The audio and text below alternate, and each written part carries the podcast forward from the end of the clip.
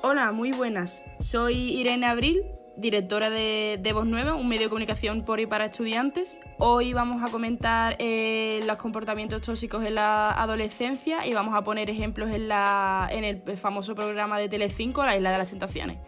Para ello, tengo conmigo a Lorena Sánchez. Buenas, ¿qué tal? ¿Cómo estáis? A Carlos Real. Hola, ¿qué tal? Encantado de estar aquí con todas vosotras. Que ambos son redactores del medio. Y también tengo a Celia Espada, que estudia Sociología y Ciencias Políticas. Hola, ¿qué tal?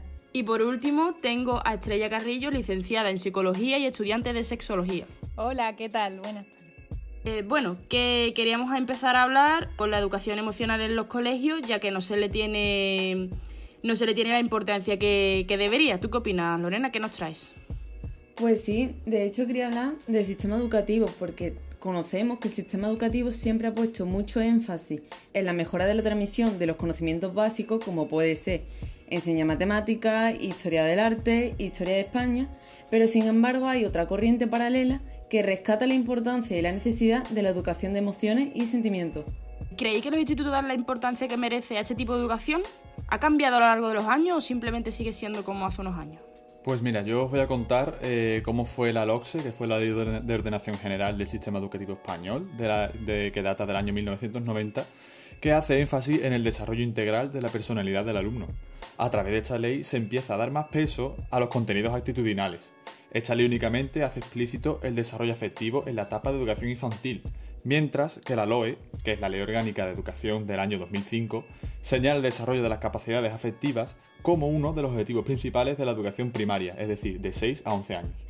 A mí me gustaría destacar que la educación emocional es algo importante, pero que no es tenido en cuenta en el sistema actual, ya sea en el educativo y en ningún otro, porque al final no es productivo. La inteligencia emocional abarca todos los ámbitos de la vida y aunque la escuela sea un pilar fundamental para el aprendizaje, se debería fomentar en, en otros espacios, aun cuando las personas ya son adultas o ya son más mayores. Efectivamente. Bueno, Irene, pues mi opinión va muy en la línea de, Celia. Sí que eh, igualmente, me gustaría destacar que al final podemos hablar de, de educación emocional, por supuesto sería interesante eh, darle más énfasis en ciertas asignaturas eh, en la escuela, pero debemos tener en cuenta que la educación emocional no es algo aislado, no es algo que se pueda enseñar de manera independiente en una asignatura.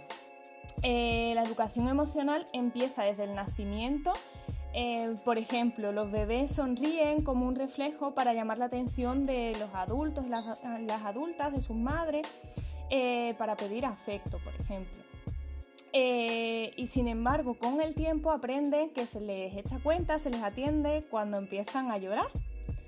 Desde ahí ya estamos aprendiendo cómo debemos, cómo debemos reaccionar, cómo debemos llamar la atención y expresar nuestros afectos.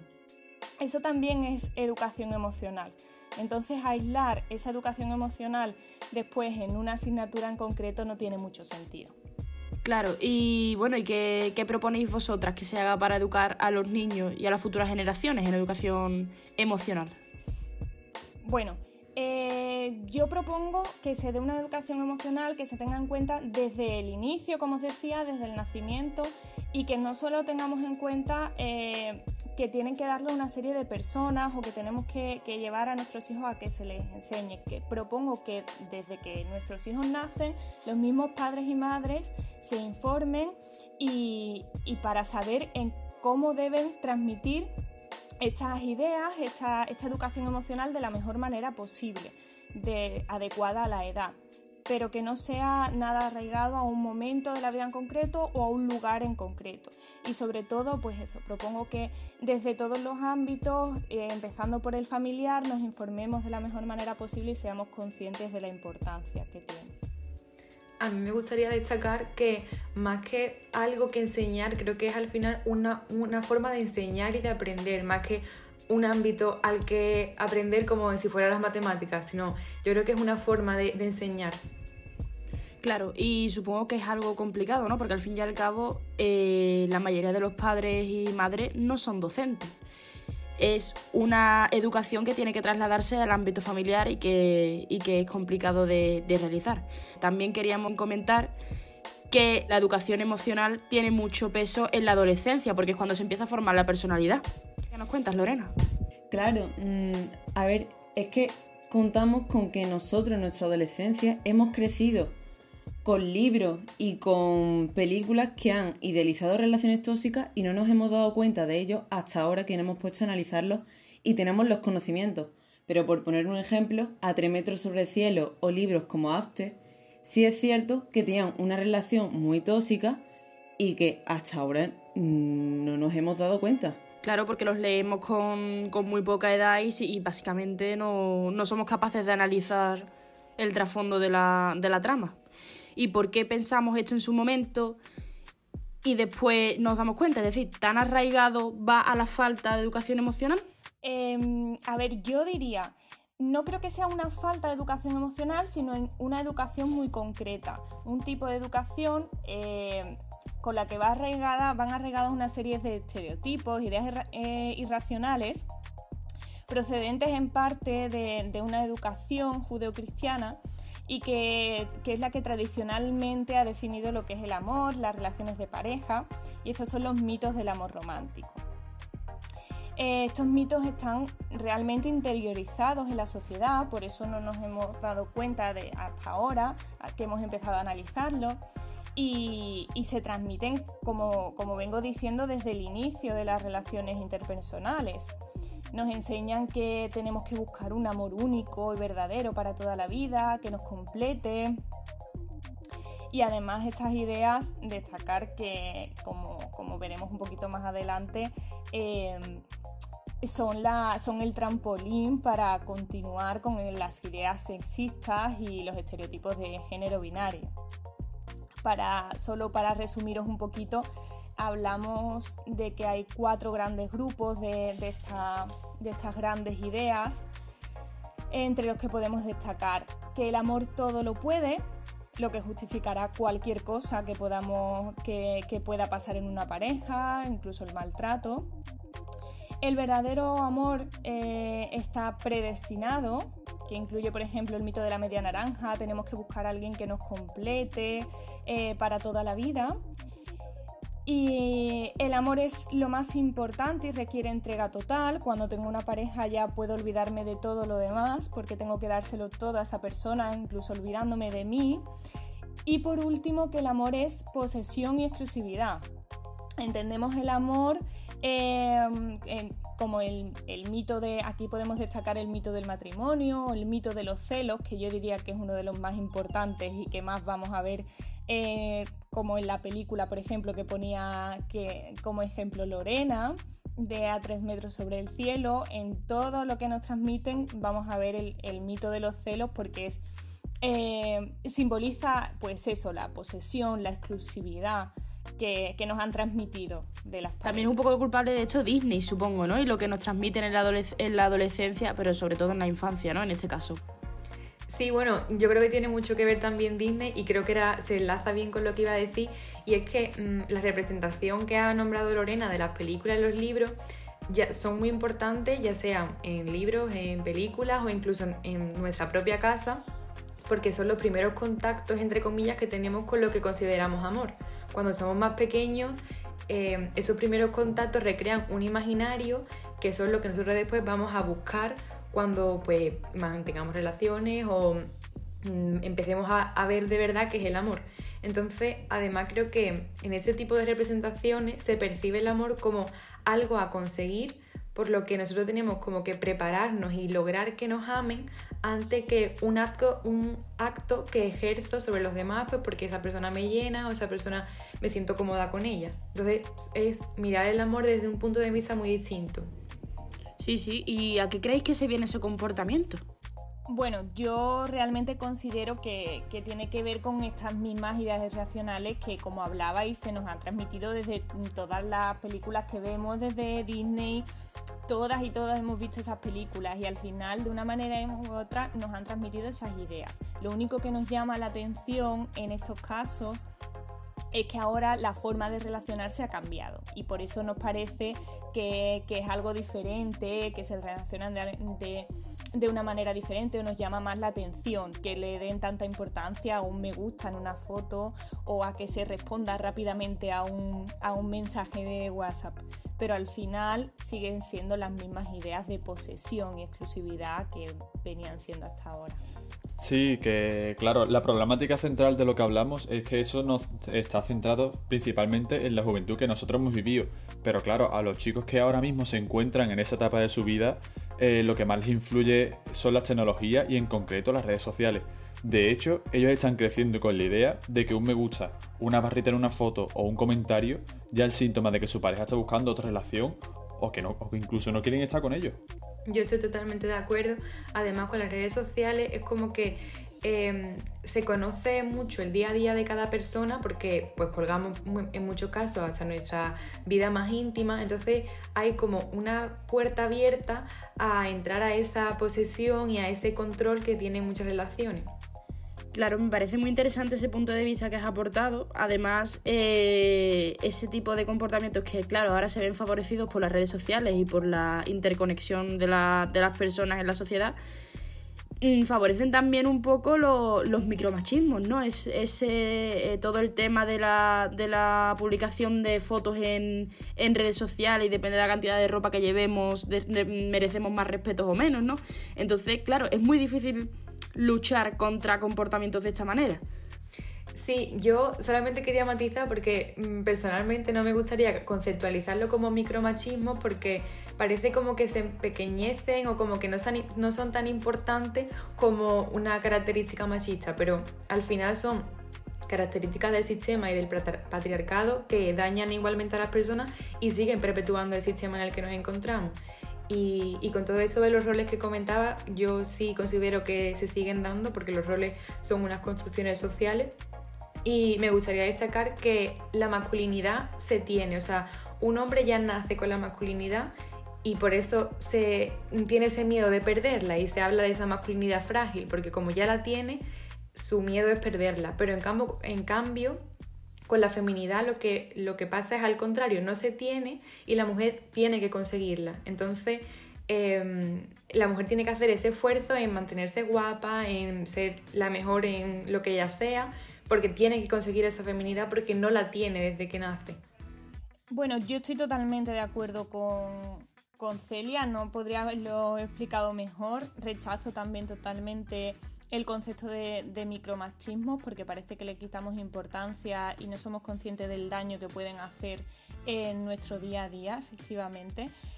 Eh, y parece que hasta que no que hasta que no vemos violencia una violencia física muy marcada no, nos llama la atención realmente así que me ha gustado mucho ese, punto de vista y bueno, efectivamente creo que, estos roles de género si continúan completamente arraigados en nuestra sociedad y están basados en, en, los estereotipos de género, con la dualidad tradicional hombre-mujer y, y, además contribuyen desde la etapa adolescente a... Bueno, desde la etapa adolescente porque es cuando empezamos a mantener más relaciones interpersonales a la continuación de las relaciones tóxicas y, y en concreto a la violencia de género e intragénero en la pareja, que también es muy importante. Me parece súper interesante eso, es más, nunca me lo había cuestionado personalmente. No, yo estoy totalmente de acuerdo y creo que también lo ha explicado ella muy bien. Así que yo creo que, o sea, es, es una. Mm, o sea, la adolescencia es una etapa muy importante porque se. Mm, es, como ha dicho Estrella, que se empiezan a, a, mm, a entablar una serie de relaciones y son nuestras primeras veces. Así que es normal que nos fijemos en aquellas cosas que pensamos que es lo normal. Creo que Lorena nos va a dar un poquito de luz sobre este tema de los micromachismos que aprendemos durante la, infancia, ¿no? Bueno, más que de los micromachismos, de los roles de género, que por volver a sacar otra vez el tema de las películas, sí es cierto que estos roles de género que ha comentado Celia los hemos visto mm, muy marcados, en, por poner otra vez el ejemplo, en la película de A tres metros sobre el cielo, donde H era el típico chico que tenía un montón de problemas, interiorizaba sus sentimientos y necesitaba a su pareja para que le solucionara la vida y fuera feliz, y en cambio Abby era esa chica que tenía una monotonía de vida, que se basaba en estudiar y no desobedecer a sus padres. Efectivamente, ¿tienes algo que añadir, eh?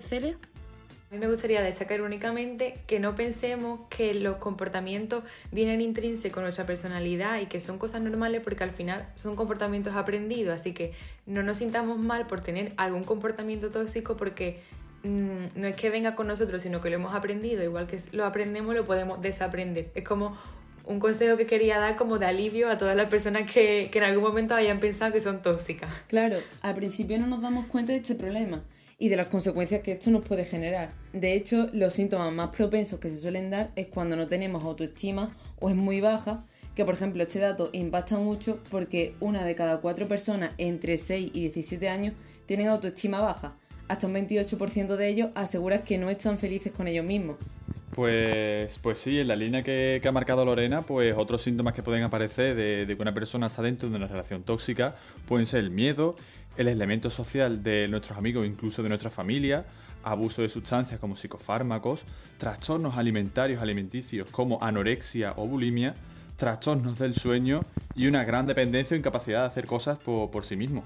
Claro, porque al fin y al cabo la adolescencia es una etapa clave en la que la personalidad empieza a, formarse, en el que empezamos a cuestionar todo lo que nos han enseñado hasta los 12, 13, 14 años y empezamos una, como he dicho, una etapa nueva. Pero claro, en, esta, en estas edades es cuando se empiezan a tener las primeras relaciones, como bien habéis dicho, y es cuando debemos poner fin a, a estos comportamientos tóxicos que se pueden dar en las relaciones. Mm, al fin y al cabo, al principio no nos damos cuenta, ¿verdad, Lorena? Es algo que, viene que eh, intrínseco en, en, nuestra personalidad, digamos. Me refería a que si hay X tipos de relaciones tóxicas, en plan, que si están en un cuadro, ¿sabes? Que si están identificadas como tal, recogidas. Pero claro, obviamente todas las, todas las relaciones no son iguales y no en todas las relaciones encontramos comportamientos tóxicos. Y bueno, hay tipos de relaciones tóxicas, es decir, hay tipos manifestados e identificados que podamos nombrar. Bueno, mm, Irene, yo diría que hay tantos tipos de relaciones tóxicas como personas puede haber en el mundo, por supuesto.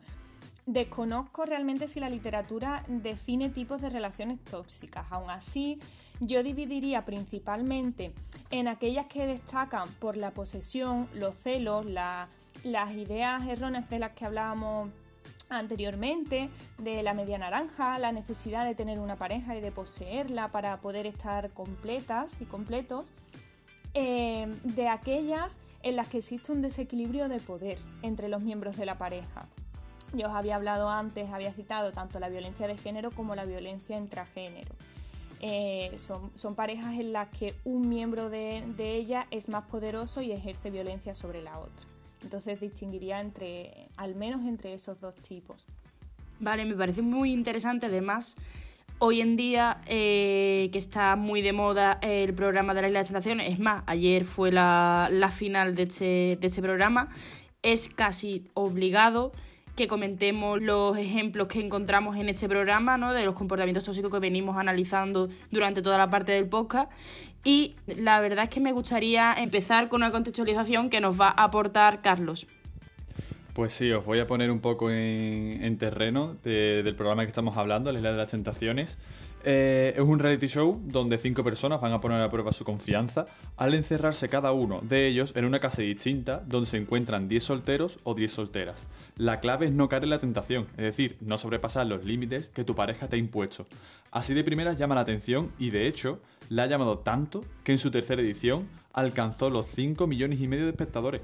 Desde luego. Pero sobre todo hay que recalcar el objetivo que tienen todas aquellas parejas, que es solucionar sus problemas. Problemas que vienen de parejas que llevan un año juntas, que llevan tres o incluso Marta y Lester que habían estado 11 años juntos. Pero sin embargo los problemas de estas parejas coinciden todos en lo mismo, en la falta de confianza que tienen a la otra persona, en los celos y en las inseguridades. Son los pilares básicos de estos problemas.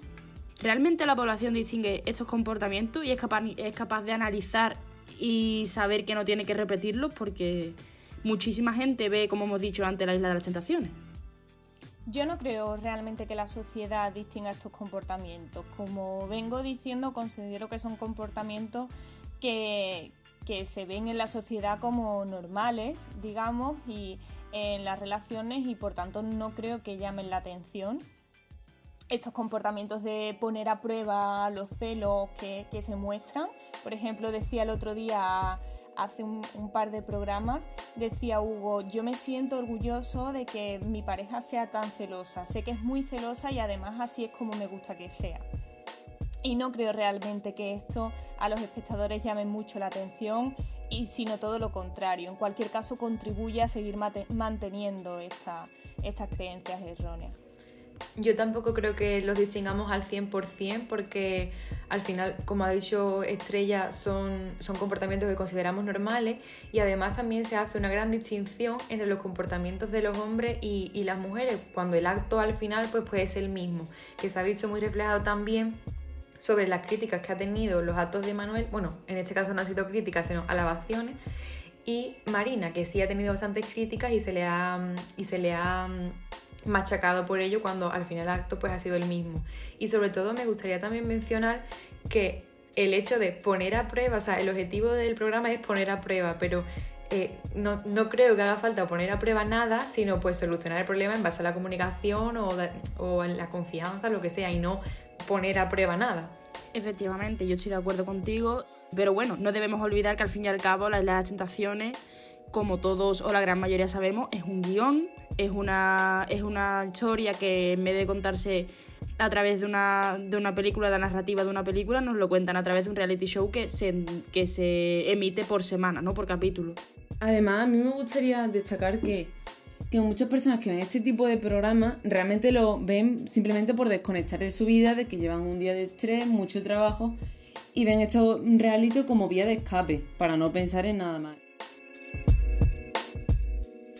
Eh, pues nada, nos vemos en el próximo mes con el próximo podcast y podéis encontrarnos tanto en nuestras redes sociales, Twitter e Instagram y nuestra página web, voznueva.com.